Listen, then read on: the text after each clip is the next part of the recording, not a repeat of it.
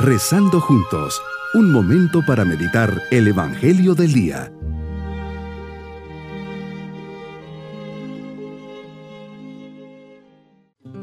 Hoy miércoles de la 34 semana del tiempo ordinario, les saludo con especial cariño y agradeciendo a Dios este nuevo día. Nos ponemos en sus manos para que actúe en nuestras vidas y por eso le decimos, Señor Jesús, en este momento de oración, quiero estar contigo necesito hacer una experiencia más personal e íntima de ti. Muchas veces las prisas y las correrías del día a día me llevan por otros caminos, me distraen y no me dejan orientarme totalmente hacia ti. Señor, enséñame a orar, que entre en ese ambiente de silencio necesario para encontrarme contigo. Meditemos en el Evangelio de San Lucas capítulo 21 versículos 12 al 19. Señor, tu mensaje es claro quien quiera resistir al mal y a la mentira, permaneciendo fiel a ti y al bien, ha de afrontar incomprensiones y a veces auténticas persecuciones. Y es lo que nos pasa muchas veces a los que creemos en ti. Si queremos seguirte con autenticidad, debemos saber que encontraremos oposición y nos convertiremos, sin buscarlo, en signo de contradicción muchas veces incluso en el seno de nuestras propias familias, porque el amor a los padres, hermanos, parientes y amigos, lo sabemos, es sagrado, pero no debe anteponerse jamás al amor a Dios. ¿Cuánto nos debe alentar el ejemplo de los mártires? Señor, basta repasar la historia de la iglesia de siglos pasados para resumirla como una etapa de sufrimientos y de persecuciones contra tu iglesia el martirio de esos testigos de la fe se une personalmente a tu pasión. Nuestras vidas serán como el grano de trigo que muere y da fruto. La sangre de los que han dado su vida por la fe y el Evangelio siempre será estímulo para nosotros y para toda la iglesia. Nos enseñan que ningún sufrimiento es en vano. Cuando se vive por amor a tu nombre, para permanecer siempre fieles en las persecuciones cotidianas del ambiente que nos toca vivir o de la mentalidad del mundo, necesitamos, Señor, la virtud de la fortaleza. Esta nos asegura la firmeza y la constancia en la búsqueda del bien aún en medio de las dificultades. Reafirma nuestra resolución de resistir a las tentaciones y de superar todos los obstáculos la virtud de la fortaleza nos hace ser capaces de vencer el temor y de hacer frente a las pruebas y a las persecuciones, defendiendo con la propia vida tu causa, Señor.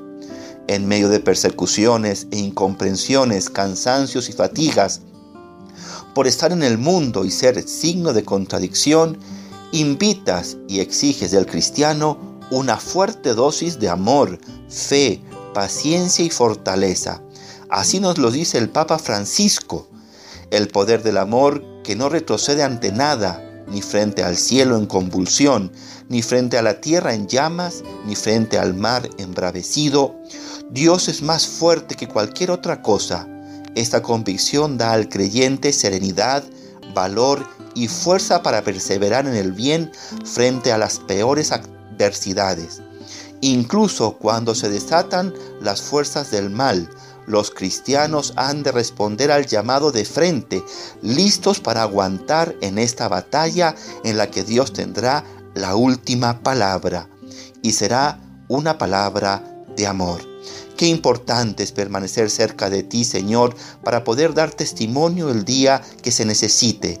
Señor, nos enseñas que diariamente y en todos lados el cristiano ha de demostrar su fe. Hay que ser testigos ante el mundo de que esa fe es vida y es esperanza ante todas las dificultades y circunstancias que se presenten, por más adversas que ellas sean. También nos enseñas lo positivo de las persecuciones contra la fe. Si somos perseguidos por causa de tu nombre y no por nosotros mismos, tenemos la posibilidad de ofrecer un auténtico testimonio de fe. Por ejemplo, la huida a otras ciudades es la ocasión de predicar tu mensaje de amor, paz, salvación y misericordia allí. El ser conducidos delante de los tribunales nos ofrece el modo de anunciar el Evangelio en lugares hostiles, en ambientes donde nunca sería predicado. El rechazo mismo de nuestros familiares por la práctica auténtica del cristianismo nos permite predicar en casa y ser luz de bondad, amor y comprensión para ellos. Si sufrimos con alegría, se preguntarán, ¿quién es ese que dona tanta generosidad y fortaleza de alma? Tendrán además la posibilidad de descubrir nuestro secreto, Cristo y su amor. Mi propósito en este día es ejercitarme en la virtud de la fortaleza y del amor, haciendo pequeños actos de vencimiento de mi pereza y egoísmo, siendo generoso y perseverante ante las dificultades, seré luz de bien y bondad en casa especialmente se atacan mi fe. Mis queridos niños, Jesús nos enseña a tener fortaleza y fe ante las dificultades y pruebas. Nos invita a ser pacientes y a tener una gran confianza en Él. Junto a Él siempre venceremos. Confiemos siempre en Él. Nos despedimos del Señor pidiendo su bendición.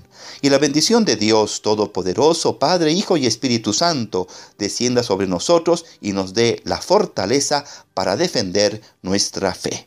Bonito día.